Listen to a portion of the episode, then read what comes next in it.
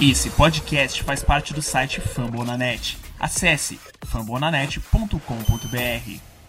Fly, Eagles Fly. A águia voou e está no ar mais um Greencast, o podcast oficial da torcida do Philadelphia Eagles no Brasil.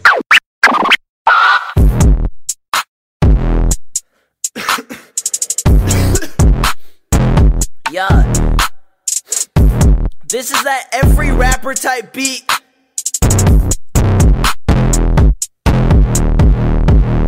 Gripping a branch like a monkey, open the hatch and I'm getting to dumping. People kill shit for the money. Eu sou Iago Moreira e irei apresentar o nosso programa de número 45. Para me ajudar nessa função, hoje eu estou em ótima companhia. Estou numa companhia de duas mulheres incríveis que entendem muito de futebol americano e entendem muito do Philadelphia Eagles. Primeiramente, eu queria apresentar a Hanna Loureiro. Vocês já podem conhecer a Hanna porque ela é muito ativa nas redes sociais, principalmente de futebol americano, e ela também escreve textos para o Fambonanet sobre futebol americano. Dá um oi aí pra galera, Hanna, e apresenta um pouco do seu rolê aí. Oi, pessoal. Oi, pai de esporte. Oi, Iago. Obrigada por me recepcionar aqui. Apesar de eu não ter escrito ainda pro Greencast. É, vou começar a escrever pro Greencast agora nesse final de ano. E já escrevo, escrevo pro Fambonanet desde o começo do ano. E escrevi já para outros sites de esporte. E é basicamente isso. A gente tá aí escrevendo, sobre, além do futebol americano, sobre NBA, eventualmente. Mas principalmente eu sou conhecida por ser clubista e polêmica. Mas é isso. Como diz lá na sua própria descrição do site Fambonanet, é torcedora das franquias da Filadélfia, clubista e testemunha do Caçoentes, né? E outra testemunha do Carson Wentz que nós temos aqui, a nossa rainha do caos, todos já conhecem, a Debs Neres. Essa aí não tem papas na língua e é por isso que a gente gosta dela. Boa noite, Debs, tudo bem? Boa noite, tudo bem, queridos ouvintes? Se vocês quiserem é, me, me mandar cartões de advogados, que eu tô pensando em processar primeiro o Nathan Gary. Depois outras pessoas aí. Muito bem, Debs, é isso aí. Fogo nos racistas, fogo nos homofóbicos. E vamos para os nossos recados.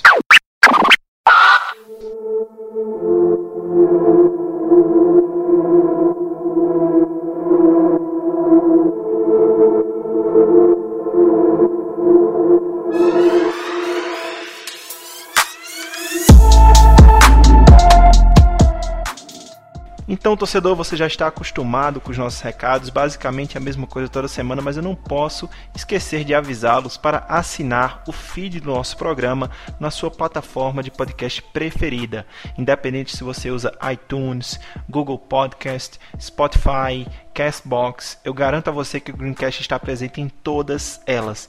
Então vai lá, procura Greencast Brasil e clica em assinar porque assim você recebe notificação sempre que sair episódio novo. Se a plataforma permitir, deixe um review 5 estrelas, deixe um comentário, fala o que você está gostando, o que você não está gostando. É muito bom esse feedback para a gente, tá?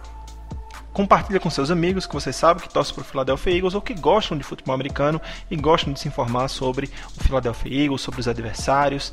E para finalizar os recados, siga-nos nas redes sociais, GreencastBR, para você acompanhar as notícias do Philadelphia Eagles, o dia a dia do Philadelphia Eagles, tanto no Twitter quanto no Instagram. E lá você também pode interagir conosco. Recados dados, vamos para as notícias da Águia.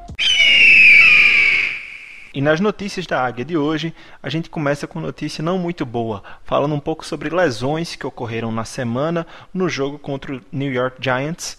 O wide receiver Deshaun Jackson se machucou em um punt return, que ele não ia para esse punt return, ele pediu para o coordenador de times especiais para ir e ele sofreu um hit sujíssimo. O cara que foi que lesionou o Deshaun Jackson ele foi sujo e o Deshaun Jackson foi enviado para o Injured Reserve e deve ficar lá de 6 a 8 semanas, ou seja, muito provavelmente a gente só vai ver aí o Deshaun Jackson no final da temporada ou quiçá nos playoffs, visto que somos líderes de divisão, ache bom ou ache ruim. Outro cara que saiu machucado foi o defensive tackle Hassan Ridgway. Esse aí tá fora da temporada. Se eu não me engano, foi uma lesão no bíceps, né? Um, um, uma ruptura ali muscular do bíceps e esse está fora da temporada. Infelizmente, era muito importante nossa rotação de defensive tackles, que a grande força desse time é a rotação do, da linha defensiva. A gente já perdeu o Malik Jackson, que pode voltar essa semana ou não, talvez só depois da bye, e aí perde o cara que estava ali logo depois de Cox, Malik Jackson e Hargrave. A gente tinha o Ridgway, né? E ele estava muito bem. Em menos snaps, ele tinha números comparáveis com Cox, com, com Jackson e com Ridgway, porém ele conseguia esses números justamente por não receber tanta atenção como esses outros caras que são elite recebem. Espero que quem venha substituir ele possa fazer um trabalho no mesmo nível, né, Debs? Exatamente, a gente espera um, defensive tackle que, que chegue à altura. Tem o TJ McGill, esqueci o nome dele. Isso, T.Y. McGill, ele jogou semana 1 contra o Washington, né? Conseguiu até um sec, se eu não me engano.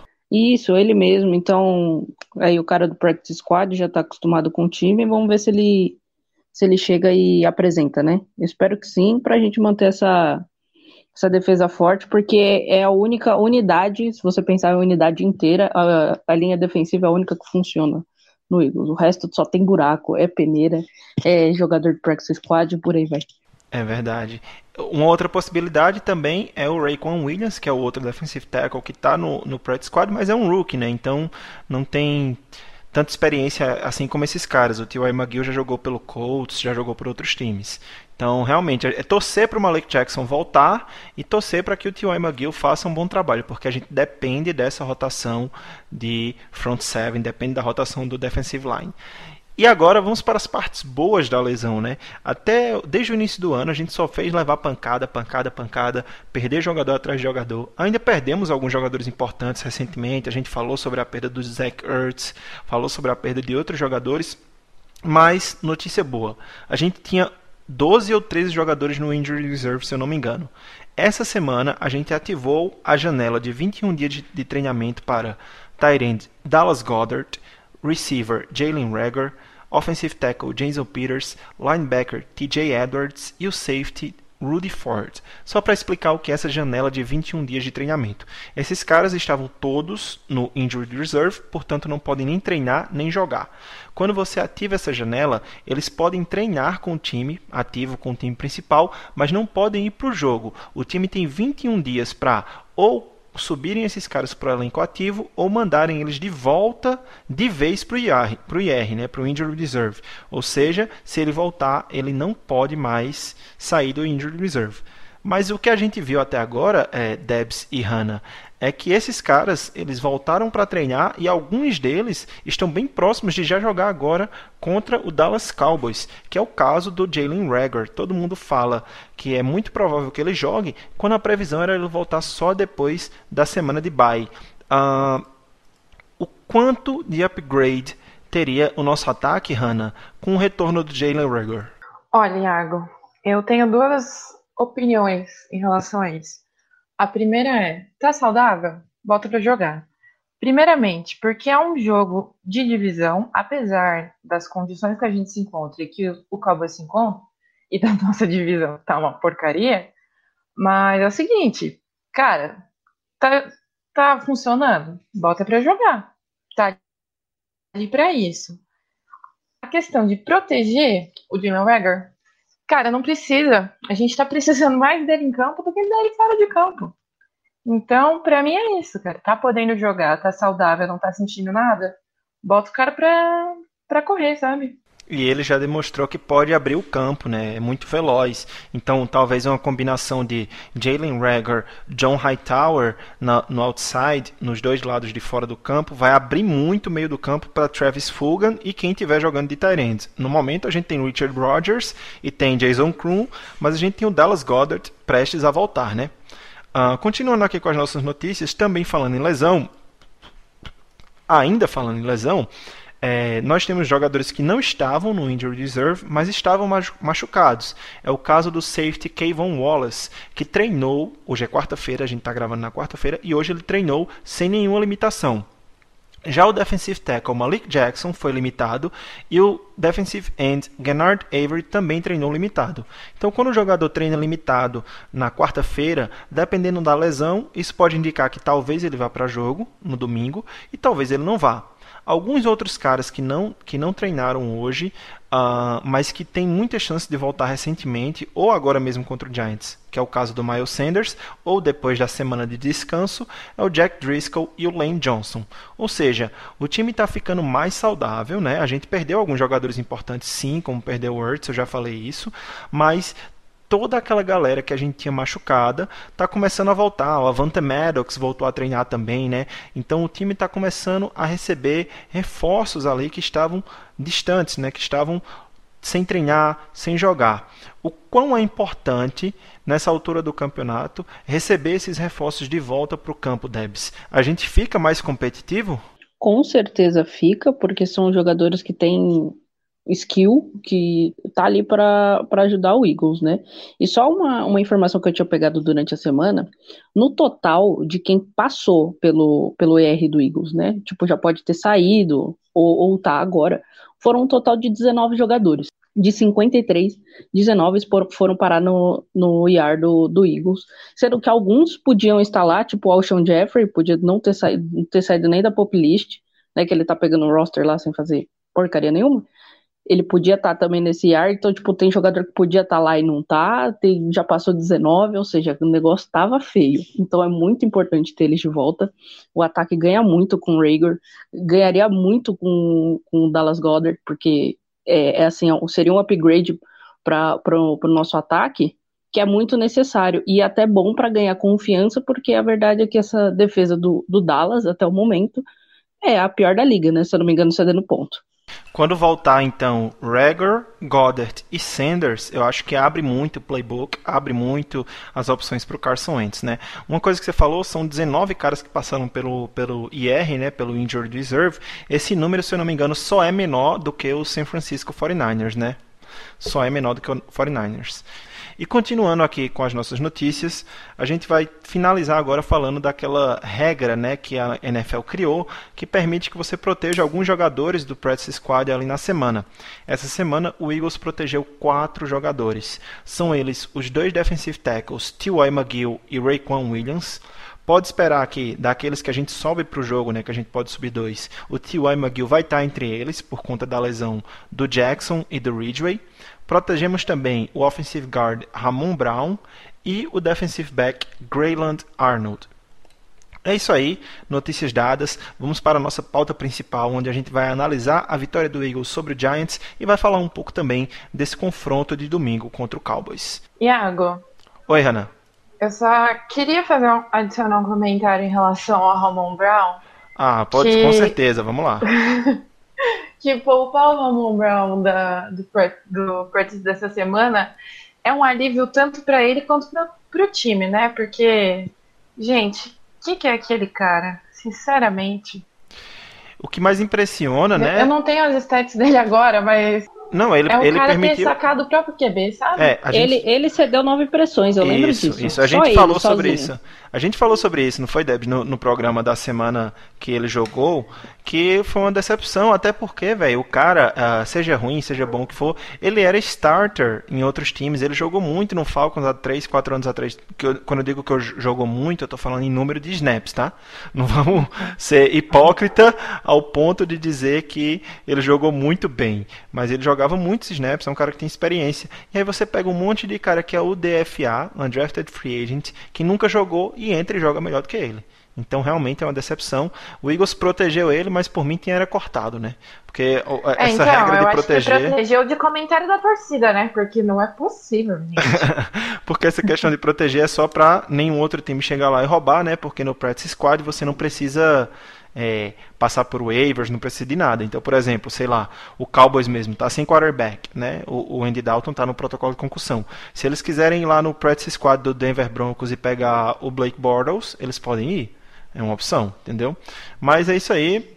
Os recados foram dados, as notícias foram lidas, a gente comentou um pouco as notícias hoje, fizemos uma dinâmica diferente e vamos para a nossa pauta principal falar um pouco do jogo da semana 7.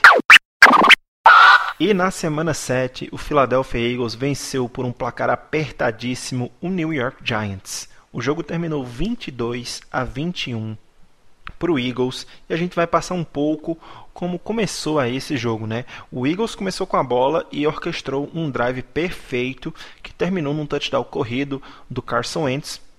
7 a 0 Eagles. Logo após, a gente tomou um touchdown, que é aquela lei do ex, né? A lei do ex nunca falha. O Golden Tate que não vinha fazendo nada essa temporada pelo Giants, marcou um touchdown de 39 jardas num passe do Daniel Jones, 7 a 7, e o segundo quarto finalizou com um field goal do Jake Elliott para 31 jardas. O jogo terminou, o primeiro tempo do jogo terminou 10 a 7, o que é incrível, porque nesse primeiro tempo de jogo, o Philadelphia Eagles controlou 20 dos 30 minutos de posse de bola, ou seja, dos 30 minutos de jogo, o Eagles teve 20 minutos de posse de bola e só marcou 10 pontos e ainda tomou 7 só terminou, foi para o intervalo com apenas 3 pontos à frente, que é um absurdo, né? O time poderia ter aberto uma vantagem bem maior e mais uma vez esse jogo poderia ter sido um jogo tranquilo e o time não conseguiu dar conta disso no começo do jogo.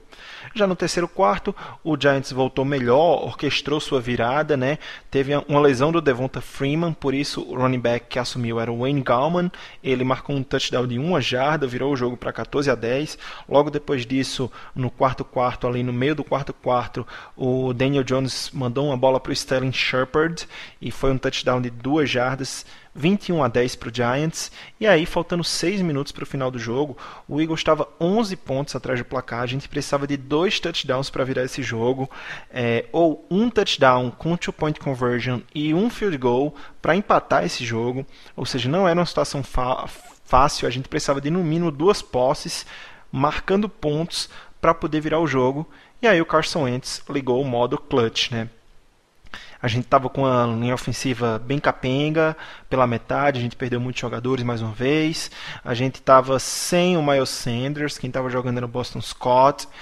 E o, é, sem nenhum Tyrant que fosse titular, né, os nossos Tyrants eram o Richard Rodgers e o Jason Kroon, mas o Wentz orquestrou uma virada incrível. O Wentz primeiro achou o Greg Ward num passe de 3 jardas para o touchdown, 21 a 16. Nesse momento o Eagles fez o quê? Vamos para a conversão de dois pontos porque um field goal empata o jogo, né? Mas não converteu, né? Foi mais uma vez uma chamada ruim de dois pontos do Doug Peterson, que mudou da água para o vinho de, de uns anos para cá em chamadas de dois pontos, né? Porque a gente lembra do, do Peterson em 18, 19, 17 fazendo chamadas incríveis nas conversões de dois pontos e aqui não está conseguindo mais. Então o jogo ficou 21 a 16 e o Eagles era obrigado, obrigado a marcar um touchdown e o fez, né? O fez. Ali, faltando 46 segundos para o final do jogo, num drive muito bem orquestrado pelo Carson Wentz, mas que contou com a presença incrível do Tarente Richard Rodgers. O Rodgers conseguiu dois first downs nesse drive final. Ele teve uma recepção de 11 jardas logo no primeiro passe do Wentz. Depois, quando o Eagles estava na, na linha de 40 jardas de defesa, ele conseguiu um passe incrível numa jogada que ele saiu do pocket de 30 jardas para o Richard Rodgers. Isso posicionou muito bem o, o o Philadelphia Eagles em campo. Faltando 1 minuto e 20 para o jogo, o Boston Scott conseguiu uma corrida de 12 jardas pelo meio. E aí o Eagles ficou muito bem posicionado, mas começou a se complicar.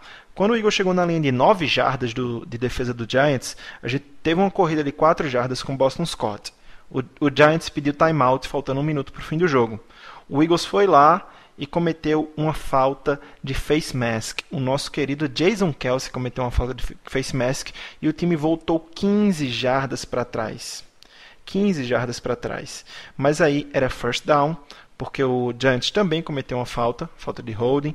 Então, na primeira para 18, o Carson Wentz fez um lançamento espetacular e achou o Boston Scott. Viramos o jogo, mais uma vez, falhamos a conversão de dois pontos, que era para abrir três pontos, ou seja, ficamos apenas um ponto na frente. E uh, o Giants não conseguiu marcar nem field goal nem touchdown, porque ele apareceu mais uma vez. Brandon Graham sacou o Daniel Jones, o Daniel Jones sofreu fumble, a bola voltou para o Eagles e o jogo acabou 22 a 21. Então, antes da gente comentar um pouco sobre o jogo, agora que eu já passei o resumo do que aconteceu, eu quero saber de vocês, meninas, é, para vocês, quem foi o destaque da partida? E a gente, quando diz assim, o destaque, não é quem foi o melhor ou quem foi o pior. Qual foi a situação de jogo ou o jogador que chamou a atenção de vocês nessa partida contra o Giants? Começando pela Debs. Debs, o que é que chamou sua atenção nessa partida? Olha, nada me chamou muito a atenção, para falar a verdade, porque é, foi um jogo que, meu Deus do céu, foi aquele negócio que eu falei que o Eagles é um time espelho. Ele vai achar dificuldade num jogo que não tem dificuldade. Aliás, esse é o meu medo contra Dallas, mas tudo bem. É, mas eu vou pontuar aqui o John Hightower, porque apesar dos drops, ele, ele é um cara que corre bem as rotas, tanto é que ele fica livre. E eu não lembro qual foi no, no drive do, do, do, do quarto quarto, se foi o primeiro, do primeiro touchdown ou do segundo, que ele pegou, que assim, ele só teve dois targets no jogo. Um ele não pegou, óbvio, e o segundo foi o de 59 jardas, que ele pegou, lindo, maravilhoso, que eu na sala comecei a pular de felicidade, porque por mais que o Eagles, tipo, eu tava pensando assim, por mais que o Eagles fosse perder o jogo, eu tava esperando alguma alguma jogada pra, tipo, deixar animado, sabe? Que eu tava bem para baixo naquela hora do jogo, no quarto quarto. Foi então, um, assim, ele, um ele me animou, né?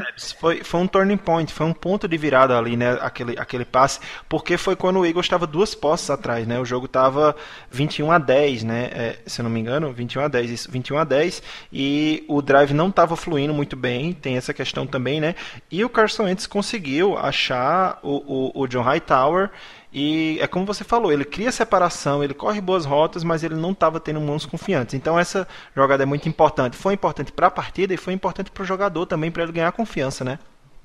É, é importante nos dois pontos, tanto pro Ents, porque o Ents mostra que ele ainda tem confiança. Tipo, o cara errou, ele não vai falar assim, ah, esse cara que errou, eu não vou mais jogar para ele, vou jogar pro outro porque esse daqui só dropa, sabe? Então ele, tipo, o Ents, ele, ele nessa hora ele esquece os stats, né? É a única coisa que importa para ele no final é a vitória. Então ele vai jogar pro cara que tiver aberto, que ele achar que é melhor. Então ele, ele ter essa confiança no, no Hightower é bom pro Hightower, porque, tipo, apesar dos drops, ele sabe que ele, se ele conseguir separação, ele vai ter oportunidade. Não vai ser um cara que vai ficar para trás. Então é só ele continuar o trabalho dele, ter mais segurança na mão, parar com essa comparação dele com o Nelson Aguilar, né? Porque o Aguilar primeiro que era um, uma pick de first round e ele é de, de, de quinto.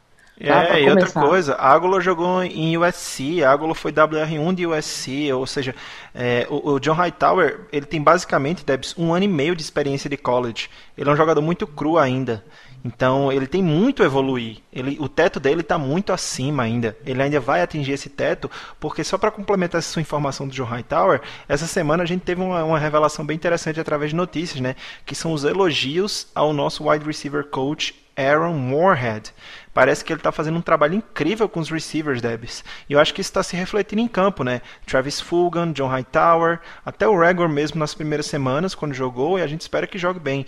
Então, acho que finalmente a gente conseguiu encontrar um bom coach de wide receivers, né, Debs?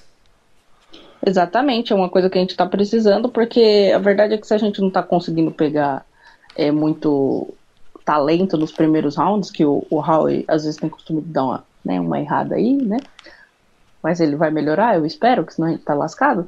Então a gente às vezes tem que, eh, tem que confiar no, no, no front office para desenvolver esses jogadores, da mesma forma que rola na, na OL com o Stoutland, tá rolando agora com os wide receivers, isso é um bom sinal, porque é o nosso futuro. A gente precisa do, de jogadores para o futuro e a gente precisa de um futuro mais barato.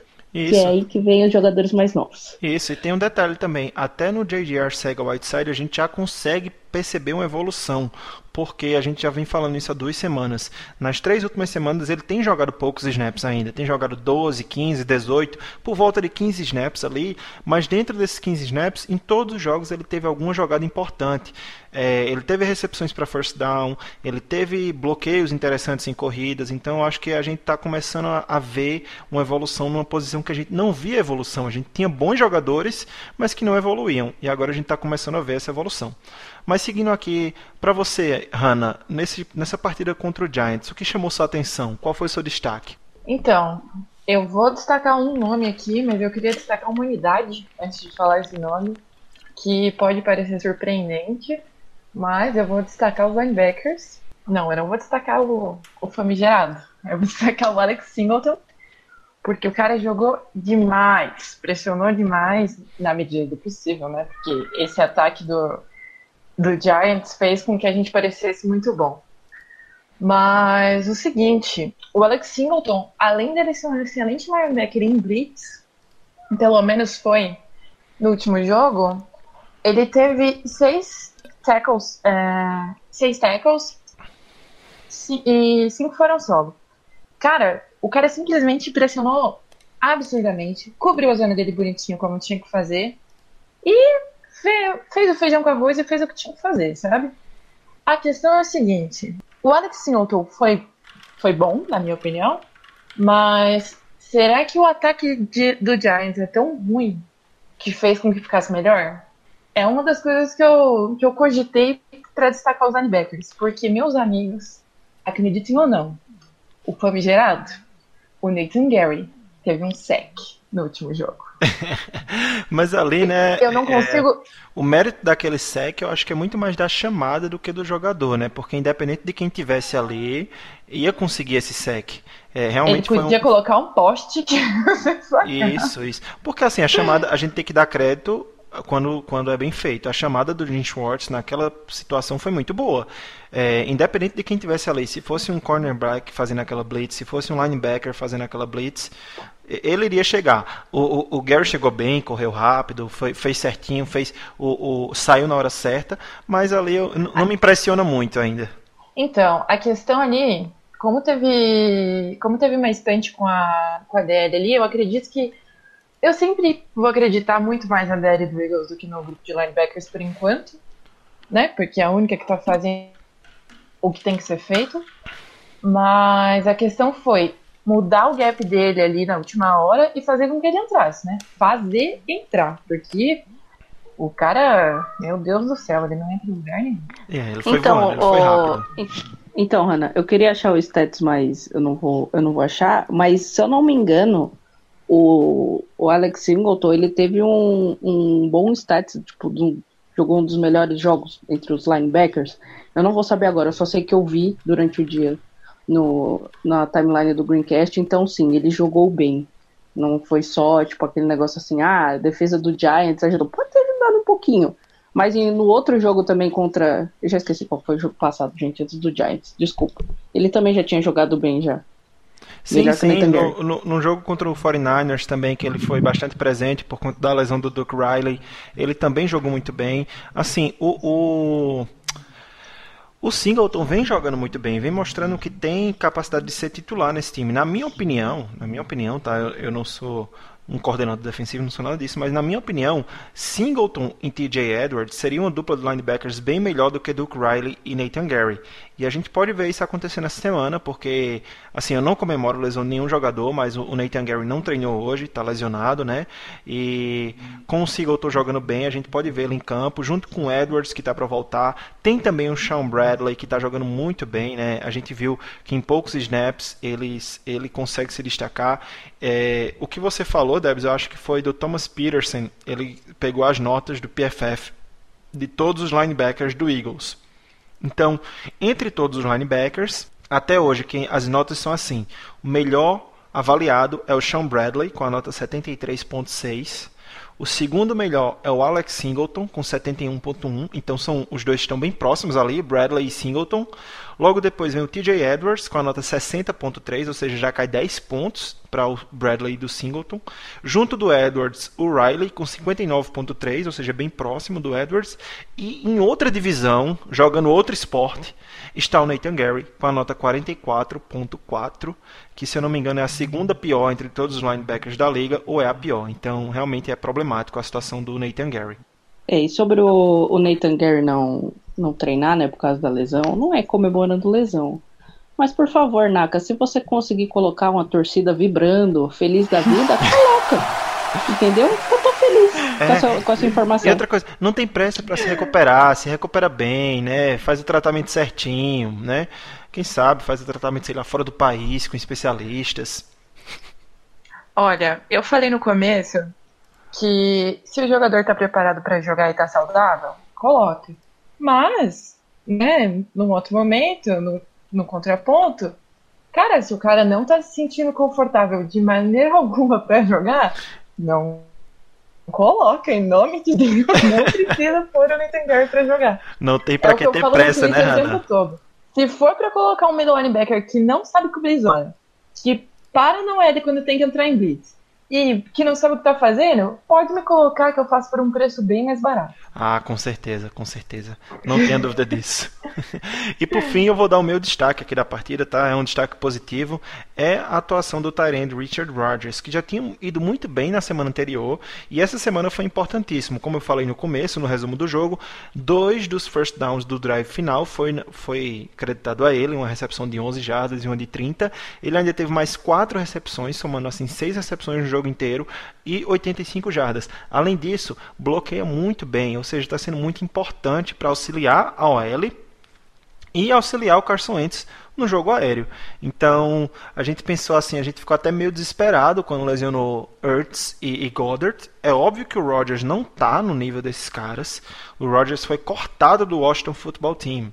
Então, a gente tem que entender, ele não é um craque, não é um super jogador, mas está sendo um alvo de segurança para o Richard Rodgers, tá, ou para o Carson Wentz, o Richard Rodgers está sendo um alvo de segurança para o Carson Wentz e está jogando bem. Então é muito importante essa presença dele em campo. Espero que ele continue assim até o retorno do Goddard e mais para frente o retorno do Ertz. Então a gente deu nossos destaques dessa partida aqui, né? Vamos falar um pouco das, das impressões gerais, né? O que é que evoluiu nesse time, o que não agradou.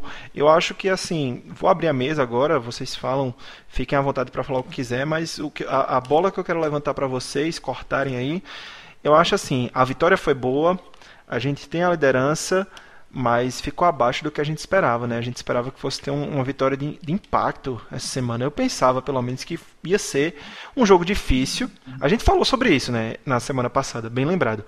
A gente falou sobre isso, que o jogo não ia ser fácil. Que os times, assim, até meio que se equiparavam em alguns pontos. Mas que eu esperava que fosse, sei lá, um TD de diferença, ou tipo, o jogo disputado até o final, mas que não fosse um jogo que a gente fosse buscar nos segundos finais com um TD incrível para o Boston Scott, né? Eu acho que ficou um aquém. Vocês não acham? Eu acho que ficou sim. Para começar, o, o, o, o, touchdown do, que rolou do, do Giants só aconteceu por burrada doentes. Vamos falar a verdade. Teve um, um passe que ele errou o Fulgan sozinho, ele, ele jogou muito forte. E depois ele segurou a bola demais, entendeu? E tomou um sec desnecessário. Aí o Cameron Jones teve que chutar da puta que pariu, entendeu? Aí os Giants pegaram a bola numa boa posição no primeiro snap pá, né? Então, mas assim, a boa posição do Giants, eu culpo muito o primeiro TD do Giants, eu ponho muito na conta do Ents, apesar do, do Jim Schwartz, né, fazer umas chamadas nele, né? Não vou nem entrar no mérito, que dele eu já cansei de falar. Então, assim, é, erros que ele continua cometendo que chateia, né? Mas é que no final ele vai lá, faz, faz o game winning TD e solta aquele sorriso com o jogo acabando com um ponto, você fala aí, o sorriso da vitória, tô feliz. Preocupa mais para mim a questão. O SEC eu já cansei de falar, né? Toda semana, parece que no primeiro ou no segundo drive, a gente toma um ou dois sacks desnecessários porque o Carson Wentz segura a bola demais ele tem que. É, eu acho que o que falta para o Ents é parar de querer a big play toda hora. Ele tem que entender aonde ele está e com quem ele está jogando. Ele está jogando sem metade da OL dele, está jogando com backup do backup na OL, ele está jogando com recebedores jovens, ele está jogando sem os principais talentos da equipe. Então ele tem que entender que tem que procurar o simples, o básico, não procura big play toda hora. Se você segura a bola 7 ou 8 segundos, você não tem OL no mundo que vai segurar 7 ou 8 segundos, porque se segurar esse tempo todo, meu amigo, é holding. Então, procuro fácil. Eu acho que o que me preocupou mais é, é, foi a interceptação em si. Porque ali ele tinha que ter jogado a bola fora e não aquela bola para o alto, né? Então, deixa eu só acrescentar só mais uma coisa em relação aí, que é a outra crítica que eu queria mandar é pro nosso querido Doug Peterson, né? Que, meu, teve o, o, o, eu acho que foi quando rolou uma interceptação pro nosso lado, não sei se foi, eu não lembro se foi o Mills, que aí a gente estava com dois timeouts, estava para ir para terminar o primeiro tempo, e foi três jogadas de passe, eu acho, que não deram certo. E aí a gente teve que chutar o field goal, o field goal, acho que o Elliot errou. Podia ter corrido com a bola, porque era, a gente tinha que ganhar o first down, tipo, É, a gente não, não tinha ganhado o first down ainda, não era a primeira pro gol. Então dava para correr, sabe? Para ganhar um tempinho, gastar os timeout, mas não. Pra quê? É, o- Nossa, eu fiquei muito brava naquele, Gente. naquele drive, de verdade. O, Deixa eu- o, o, o Doug foi muito burro. Deixa eu comentar moral, só uma coisa antes, Hannah. É, o, o Doug Peterson, quando a gente fala em relação a clock management, né, que é o, o gerenciamento do relógio, ele não nega de onde ele veio. Ele veio da coaching tree do Andy Reid. Andy Reid, apesar de ser um dos melhores treinadores da NFL e ter sido um- o maior treinador da história do Philadelphia Eagles, ou o segundo maior, né, como queiram classificar, ele tem um péssimo clock management. E o mesmo acontece com o Doug Peterson. Essa coaching tree ela é muito boa, a árvore de treinadores do, do Reed, mas eu acho que quase todos eles têm esse problema de, de controle do relógio. Mas vai lá, Hannah. Não, só uma das coisas que você falou, Iago, que eu acho que é muita presunção nossa pensar, putz, o Carson Wentz tem que pensar nisso, tem que pensar naquilo. Eu acho que ele pensa, só que a questão de mudar estilo de jogo e é, cansar rápido, porque se você tá enfrentando uma defesa, que não é o caso do Giants, mas. Aliás, a defesa do Giants pode ser um exemplo, sim, porque a defesa do Giants não é tão ruim, mas não tem um pass rusher, não tem alguém assim. Mas se você for pensar defensivamente, é, cara, o que a defesa mais quer, em caso que o QB fica muito tempo com a bola, é implodir o pocket. Então, implodiu o pocket, pegou o QB, beleza.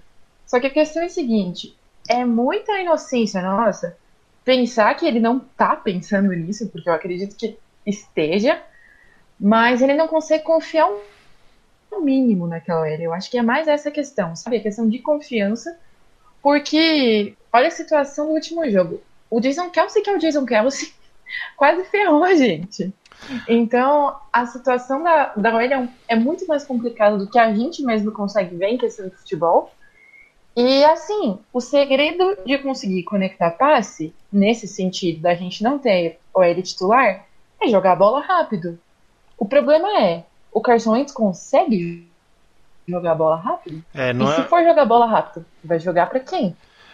Não é aquele estilo, não é aquele estilo Eli Manning, né? Que o, o, o Eagles sofria muito contra o Eli Manning, apesar de sempre ganhar. Mas você se lembra, não sei se você se lembra, nos últimos 3, 4 anos, todo jogo era apertado contra o Giants, porque o- os treinadores do Giants faziam esse desenho, né? Era slant pro Odell Beckham, slant pro, pros jogadores que são rápidos. O, o, o, o Eli Manning soltava a bola com um segundo, um segundo e meio, dois segundos, né? Já não é muito o estilo do Wentz, né? É, o Wentz, por falar em tipo, Pra passe rápido. sobreviver, tem que se adaptar. Sim, eu, o Wentz para passe rápido, né, a gente sabe que ele já não é bom no screen. Ele tá, ele com a bola no pé, no pé dos caras. Quando- Ele não, quando não é não muito é- bom assim, não, jogando bola rápida. Quando não é o vezes. screen no pé do cara, é a dois metros de altura da cabeça do cara, né? É incrível isso. Nossa senhora. Mas Veio uma imagem aqui na minha cabeça terrível agora. só, só um comentário rápido. A, a, a Hannah comentou da questão, né, que até o Kelsey teve uma falha crucial né, nessa partida, né, no último drive, valendo Que a virada do custou jogo, o jogo. Que quase custou o jogo. Tanto que na primeira jogada, logo depois que a gente conseguiu o touchdown do, do Wentz pro Scott, inclusive belíssimo touchdown, né? Belíssima bola. O, o colocou no único canto possível de colocar. E nessa jogada, o Jason Kelsey, quando viu que o Scott tinha pego a bola e tinha sido touchdown, ele saiu correndo para abraçar o Scott e falar: Velho, você salvou meu rabo, velho. Muito obrigado, eu tô te devendo, eu tô te devendo pra caralho. Ele foi. é, é, a gente até tweetou, isso saiu na página do Philadelphia Eagles, o vídeo, e dá pra ouvir o Kelsey falando isso. A gente tweetou com a traduçãozinha lá no arroba GreencastBR, e, e realmente foi. Foi o que salvou o Kelsey. Só alguns outros destaques aqui. A gente está falando muito sobre a atuação do Carson Wentz. Eu acho que é importante lembrar, né, que até o ano passado, antes do final do ano passado, é, principalmente nesses programas de hot take, tipo First Take, tipo Undisputed, é, que eu não acompanho muito, falar, falar a verdade, não, não faz muito meu estilo. Eu gosto mais quando tem uma análise, alguma coisa, uma coisa mais assim, com fundamentos, né? Não fala da, bro- da boca para fora, mas se tinha muita narrativa de que o Wentz não é clutch. O Wentz não consegue carregar o time para vitória. O Wentz não não resolve quando precisa. E desde o final do ano passado ele vem mostrando que isso não é verdade, né? Mais uma vez essa semana ele mostrou que no final ele consegue carregar o time. Tanto que é como se a gente pegasse as stats aqui, a Debs me mandou a imagem, a gente coloca o Wentz nos primeiros 10 drives e nos últimos dois drives, parece dois quarterbacks completamente diferentes. No primeiro, nos primeiros 10, 10 drives do Wentz, ele teve um passer rating de 64.4, não marcou nenhum touchdown e teve uma interceptação. Completou 20 de 36 passes. Nos últimos dois drives, o Wentz completou 5 de 7 passes para 121 jardas, 2 touchdowns e um passer rating de 153.3. O que é que eu quero do Wentz agora? Eu quero um pouco mais de consistência. Eu não quero que ele todo jogo tenha que salvar no final do jogo a equipe, né? Então, a questão dele não salvar, eu acho que não deve nem ser, ser questionada, né? Porque falar que o Wentz não é clutch, cara, é coisa de quem não conhece o Philadelphia Eagles. Simplesmente isso. Falar, ah, o que, que tem pra falar do Philadelphia Eagles? Ah, vamos falar do Carson Wentz. Eu acho que isso daí, cara, é desconhecer o próprio jogo do Wentz, sabe? É muito, é, essa coisa assim do, do Wentz, é muito narrativa que o Edu já, já mencionou algumas vezes no Twitter, é muita narrativa que tem em cima dele. Ah, que ele é na clutch, ah, que ele é injury prone, ah, que é isso. E quando se você acompanha o Eagles de fato, realmente ele tem um histórico de lesão tá? Quando ele machucou o joelho, meu, não, não foi um negócio assim, ah, ele, ele se lesiona fácil. Não, ele tomou pancada no joelho mergulhando por um, drive, de, um, por um TD. Então você tem que pegar certos momentos e falar assim, meu, é realmente isso? Não, só ganha na narrativa. Tanto é que tem tanta gente que não assiste o, o Philadelphia Eagles que quando teve uma transmissão, acho que foi, foi contra o 49ers, não tenho certeza, que teve, eu acho, não sei se foi o Mancha, sei lá quem é que tava comentando, falou que o Nathan, o Nathan era o melhor linebacker que a gente tinha. Pelo amor de Deus. Foi eu não quero, nem, eu não quero nem comentar sobre isso. Eu não quero nem comentar sobre isso. Se eu der minha opinião, é, eu posso até ser um pouco mais educado. Mas seguindo aqui rapidinho, pessoal, é, tem uma coisa que a gente precisa comentar também, ainda sobre esse jogo, ou, ou, no geral até aqui, até esse ponto. Um outro destaque é que a gente vê essa evolução do Travis Fulgham, a gente começa a perceber a evolução do John Hightower, a gente pode ter o retorno do Jalen Rager, mas a gente não pode esquecer, Debs, do nosso Greg Wizard, o Greg Ward, né? Ele é muito bom, velho. Ele tá sendo um alvo de segurança pro Wentz. Ó, até aqui nessa temporada, o Wentz lançou 40 bolas na direção dele, ele catou 29, dessas 29 foram 13 primeiras descidas, ou seja, 13 first downs na conta do Greg Ward e 3 touchdowns. Então eu acho que o Wentz está começando a desenvolver químicas com esse, com, química com esses caras. Eu acho que a evolução é perceptível. E é muito importante que a gente tenha alvos de segurança, como tem sido o Greg Ward. Ele não é o cara que vai ter 100, 150 jardas em uma partida, mas eu acho que a gente conseguiu encontrar aqui, quem sabe no futuro, um trio formado ali para o Rager, Fulgham e Ward, um trio que o Wentz possa construir a carreira daqui para frente, né? Olha, Iago, eu comentei na semana passada que o Ward e o Boston Scott seriam os caras que estão me fazendo conseguir dormir. Porque, olha, se eu for depender do resto, tá difícil. Tá difícil mesmo. Falando em, em depender do resto, que teve uma coisa que a gente não comentou ainda, e eu não sei se já estou me adiantando, que, né, falando do, do próximo jogo do, do, Dallas, é a volta de Jason Peters para o lugar do Jordan Mailata, que tem jogado bem. E eu me pergunto por que trocar o menino de lugar se ele está jogando bem naquela posição e passando confiança para o Carson Wentz. Vamos falar do Jason Peters, que tá, já não tá jogando tão bem assim. Ele tá cedendo um, ele cedeu alguns sacks, eu acho, em alguns jogos, né? Ele, ele sendo queimado, assim, num, numa jogada tão besta que tá difícil. Então eu não entendo ele voltar para para left tackle, eu preferia ele, ele de guard, que seria um pouco mais de segurança. E daria um pouco mais de confiança pro lado direito, que provavelmente a gente vai estar tá sem o, o, o, o right tackle 1 e o right tackle 2, porque eu acho que nenhum dos dois vai voltar. É, eu acho que o problema é justamente esse, Debs, porque como a gente não tem nenhum right tackle, né, o Lane Johnson e o Jack Driscoll estão machucados, a gente poderia utilizar o Matt Pryor ali, mas a gente sabe que desde o training camp o Matt Pryor não estava bem e nos jogos que ele entrou também não foi muito bem, né? E o que acontece durante o training camp, por muitas oportunidades, quando o Lane Johnson fez a cirurgia, a, a do tornozelo, é, quem ficou ali de right tackle foi o Jordan Mailata. Inclusive na semana 1 ele jogou 18 snaps de right tackle e foi muito bem. Foi o cara que menos cedeu pressão, foi o cara que menos é, teve a melhor eficiência da linha ofensiva do Eagles, apesar de ser uma amostragem muito pequena. Então acho que a questão não é nem a volta do Jason Peters, e sim essa falta ali de right tackle. Eu acredito, né, eu espero que o time não seja burro a esse ponto, mas eu acredito que se o time tivesse uh, hoje um right tackle como Lane Johnson disponível, o, o Mailata continuaria de left tackle e uh, o, o Peters iria para right guard.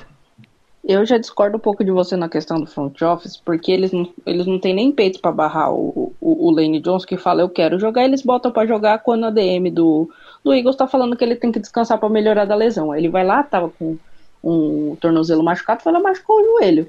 Então, assim, se o Jason Peters falar que quem vai jogar sou eu, é capaz eles cederem o, o lugar e deixar o Jordan Malata no banco. É eu não tô confiando muito nesse front office, não. É incrível como a gente é putinha do Jason Peters, né, velho? Quero ver se ele vai. Ah, de... eu sou. Quero ver se ele vai devolver os, os 2, 3 milhões que ele ganhou a mais aí para poder jogar do left tackle. Mas enfim, só pra gente finalizar aqui. Então, o cara aqui... pede para reestruturar contrato e, né, fica nessa. É, incrível. É complicado a é situação. É só para a gente poder passar para o próximo assunto, que é a semana 8 contra, contra o Cowboys, eu queria destacar um último cara que, para mim, é o oposto do Jason Peters, que é o Brandon Graham, né, velho? 32 anos, e jogando num nível absurdo, talvez até como nunca tenha jogado, tá? Em sete semanas, o Brandon Graham conseguiu seis sacks, é o terceiro da liga, e nove tackle for loss, é o terceiro da liga. Só nas últimas duas semanas foram três sacks, dez pressões no QB, três tackles for loss, sete run stops. Ele tá jogando num nível elite. E o cara, velho, ele, assim, a gente pagou um certo dinheiro que foi muito bom para ele naquele último contrato. Foram apenas três anos, mas é um cara que você vê sempre sorrindo em campo, sempre botando o time para cima, sempre é, entrando na cabeça dos adversários. Quem assistiu o or Nothing do Philadelphia Eagles ou quem vê aqueles aqueles que eles fazem o jogador utilizar o microfone e lançam no YouTube, lançam no Twitter. Eu esqueci o nomezinho que eles utilizam agora, mas quem assiste isso do Brandon Graham vê como o cara é especial e é diferente, velho. E ver ele jogando nesse nível entre os melhores defensive ends da liga é algo incrível.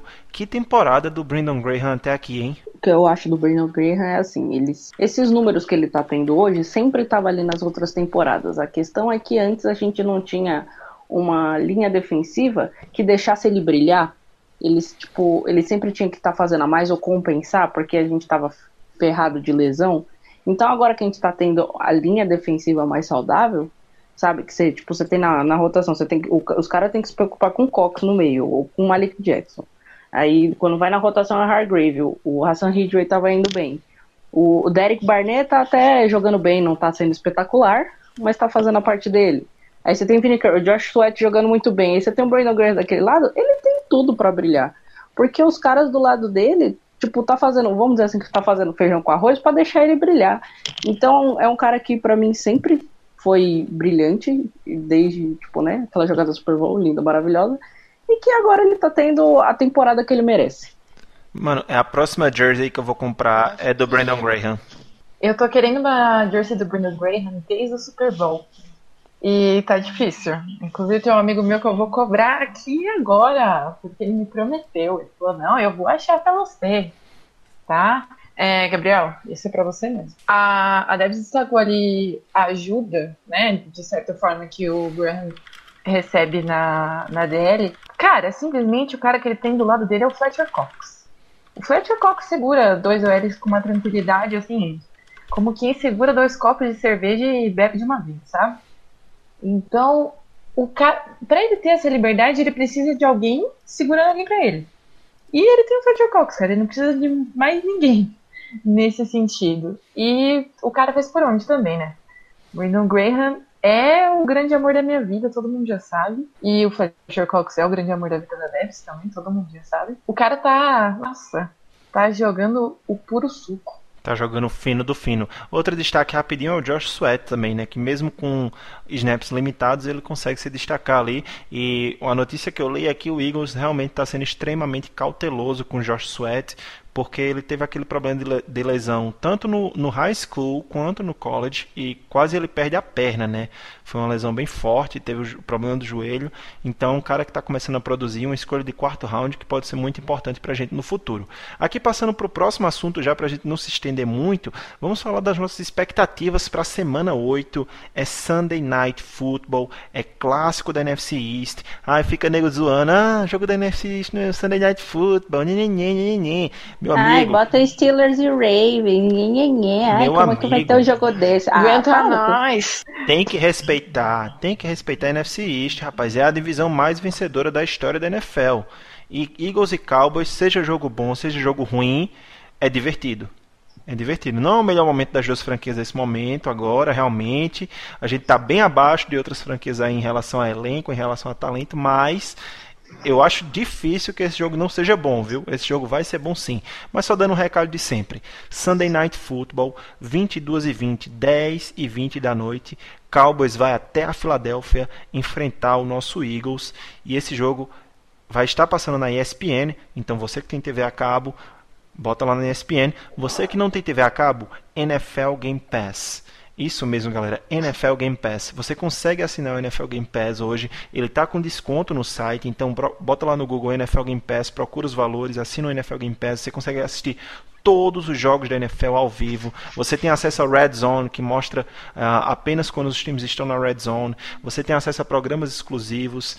Enfim, o NFL Game Pass é uma mão na roda para quem gosta de NFL e para quem quer assistir o Philadelphia Eagles sem travar, sem ter problema de, de nada, assistir lisinho e uma outra coisa também, se você é usuário Vivo, você tem um chip da Vivo, você consegue a, assinar o NFL Game Pass Vivo por apenas 30 reais por mês. Ou seja, está muito barato, está muito em conta, vale, vale a pena para não ter dor de cabeça. E vamos falar agora de Cowboys e Eagles. O Cowboys que vem de uma derrota arrasante para o Washington Football Team, perdeu de 25 a 3 não só perdeu e, e, e, saiu feio de campo, né? Porque sofreu safety. O jogo começou 2 a 0 porque teve um safety do, do Andy Dalton ali dentro da endzone. Uh, tomou touchdown do Antonio Gibson. Kyle Allen lançou para dois touchdowns o, o Cowboys não conseguiu fazer nada ofensivamente nem defensivamente. Parece que o time do Cowboys é um time que quando começa perdendo já desiste da partida, não, não é um time que consegue reagir,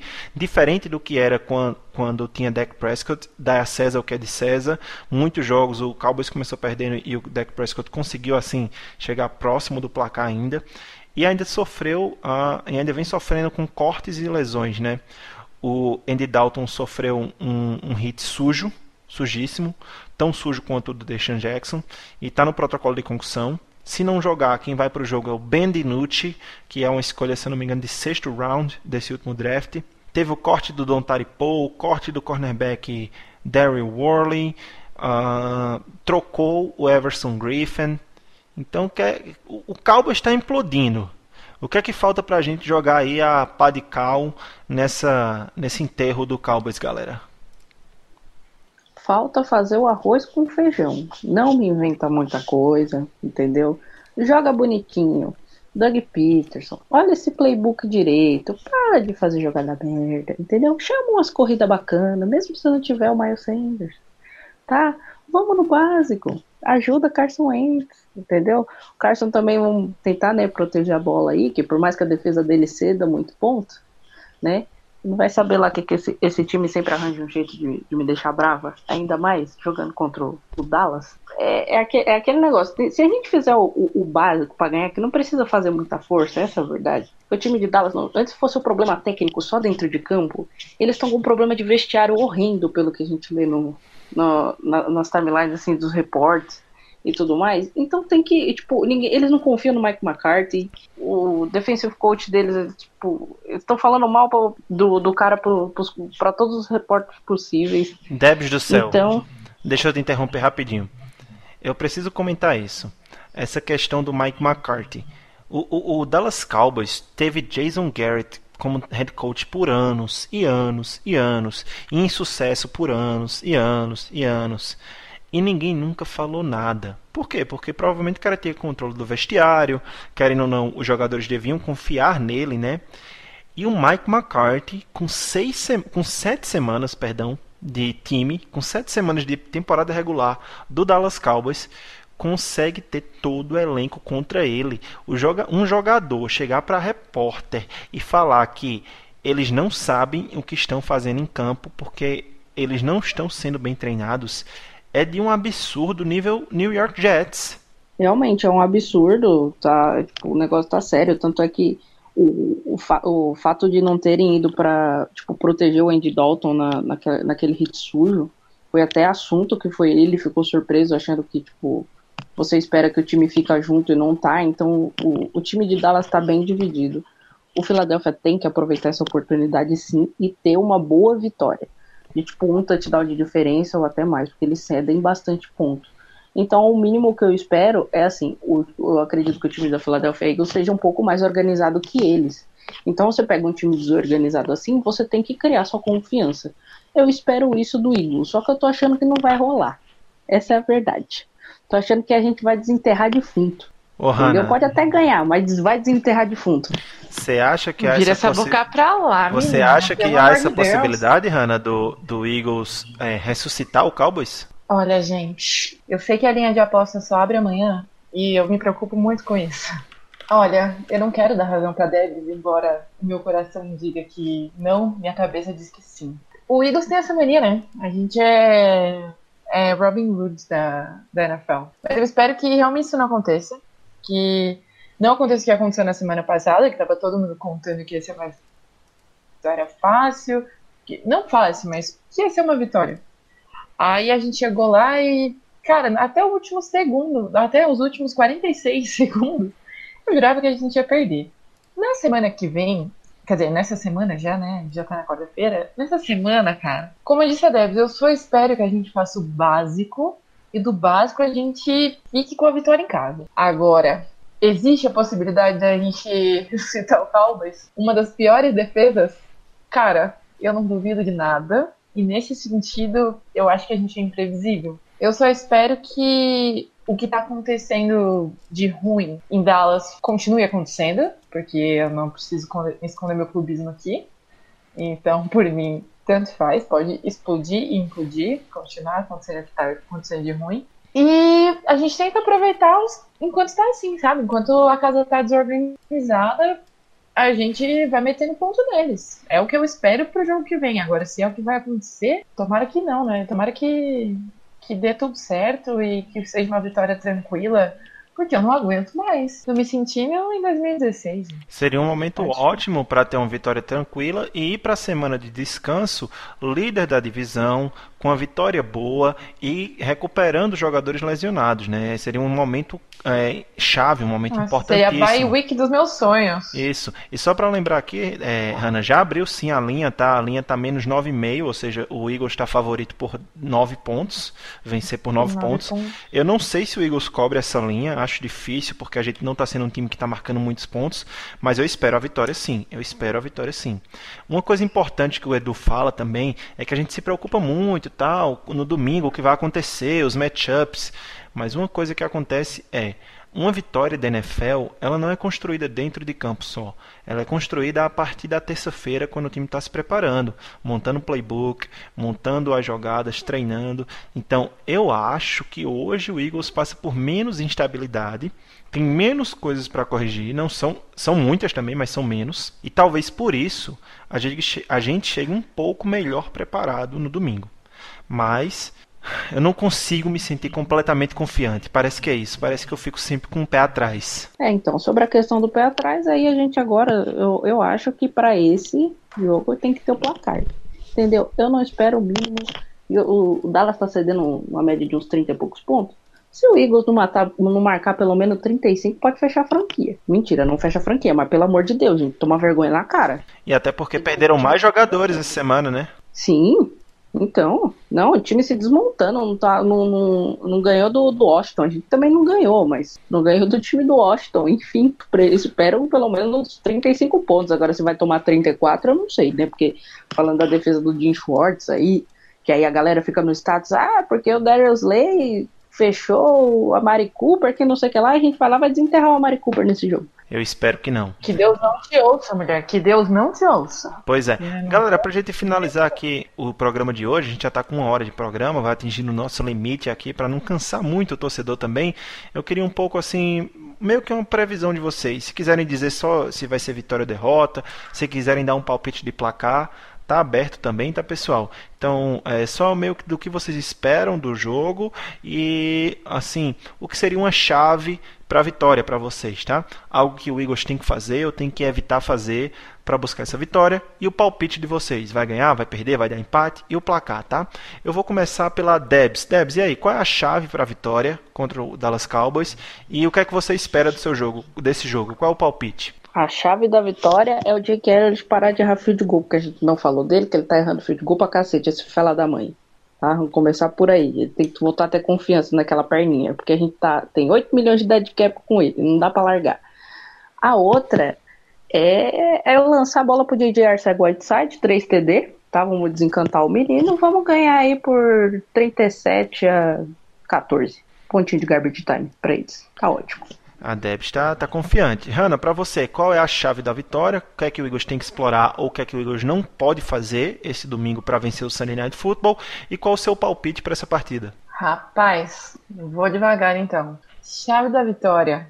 Big play. Eu sei que a Debs não gosta muito, porque isso inclui o Andy segurar muita bola. Mas eu acho que tem que encaixar big play, tem que mandar bola longa, porque Cara, nessa defesa de Dallas dá para fazer. É uma defesa muito ruim, cede muita coisa. É big play, passe lá, na, lá no fundo já. Pra, pra não fazer o, sofre, o, o, sofredor torcer. Que é assim que, que rola no Philadelphia, né? Uma coisa que não pode acontecer, mano. Não pode ceder, né? Apesar dos pesares, nosso amigo continua lá correndo, né? Nosso queridíssimo amigo. Então, por favor, defesa do Eagles, se vocês estão me ouvindo agora, por favor, pensa no jogo corrido com carinho, tá? DL, eu sei que vocês estão mandando muito bem. Mas dá uma olhadinha, sabe? Vê o que, que vai acontecer. Basicamente, o que, que eu acho que vai dar de placar, mano? Eu vou de. Eu vou do que eu vou apostar depois. Eu vou de 35 a 13. Eles vão. Eles vão errar alguma coisa aí. Beleza, show de bola. E é um time que, que às vezes as pessoas estranham os palpites que a gente dá pro Philadelphia Eagles. Um dia eu, eu palpitei 28 pontos. Mas, cara, vocês não sabem que esse time tenta dois pontos direto, que erra muitas vezes. Então, várias vezes a gente faz seis pontos, outras vezes a gente faz oito, né? Então é comum esses placares assim mesmo. É, a minha chave da vitória é abrir a liderança cedo.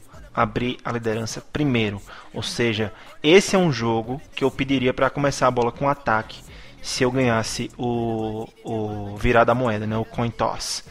Se o Eagles ganha o cara ou coroa ali, se eu sou o Doug Peterson, eu peço para começar no ataque, porque esse é um jogo que se a gente começar liderando, o Dallas não vai buscar. Eu garanto a você, a gente não toma virada de Dallas. Se a gente perder para Dallas, vai ser porque eles começaram na frente e a gente não conseguiu virar. Então, para mim, a chave da vitória é assumir a liderança do placar assumiu a liderança do placar, abriu 7, 10 pontos, 14 pontos ou até 17 pontos, esse time não volta mais. Você vê que é um time que desiste rápido. Então, na minha opinião, é chave da vitória abrir a liderança. E minha opinião de placar, eu acho que vai ser 24 a 13, 27 a 13. Eu não acredito que esse time do Eagles já está pronto para passar dos 30 pontos, mesmo sendo essa defesa deficitária do Dallas Cowboys.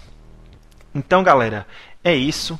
A gente vai deixando nosso programa por aqui. Primeiro eu quero agradecer todos os ouvintes que ficaram até o final e escutaram o podcast inteiro.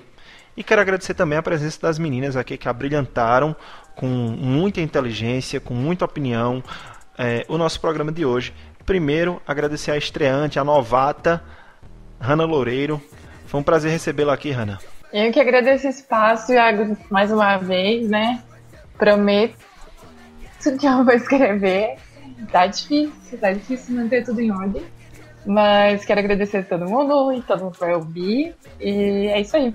Valeu, gente. Até a próxima. São muitas coisas, né, Hanna? A gente sabe, são muitas coisas para dar conta e vem muita novidade por aí, né? Quem sabe no próximo podcast a gente já não vai poder estar tá divulgando aí para a torcida algumas novidades que a gente está trazendo, que é, é em benefício deles e também pode ajudar a gente, né? Então, queria agradecer também a Debs mais uma vez aqui conosco. Debs mais regular do que nunca, né, Debs? Tô mais regular que muito jogador do Philadelphia Eagles. Só não tô mais regular que o Nathan Guerra, que é ruim todo jogo, mas aí tudo bem, né? Não, não tá tudo bem. Mas enfim, muito obrigado por terem ouvido até aqui. Até a próxima e Dallas Sucks o Nathan Garrett é constante, né? Constantemente ruim. E para finalizar, galera, eu queria mais uma vez agradecer vocês, né? Vocês são a razão da gente fazer isso. Esse podcast é feito por torcedores e para torcedores e pedir que, se você puder, passa no feed do programa no seu agregador de podcast favorito. Lembrando, mais uma vez, estamos no iTunes, estamos no Spotify, estamos no Google Podcasts, em todas as plataformas. Essas são as principais, onde o programa sai primeiro, as que tem a, a, uma aceitação maior. Então você vai lá, assina a gente, dá um review 5 estrelas, deixa um comentário, compartilha com seus amigos e também segue a gente nas redes sociais @greencastbr, seja no Twitter ou no Instagram. Esse é o nosso username, tá? @greencastbr. Lá você pode interagir conosco e acompanhar notícias do dia a dia do Philadelphia Eagles. Por hoje é isso, a águia está pousando e vai saindo do ar mais um Greencast Brasil. Até a próxima e fly, Eagles fly.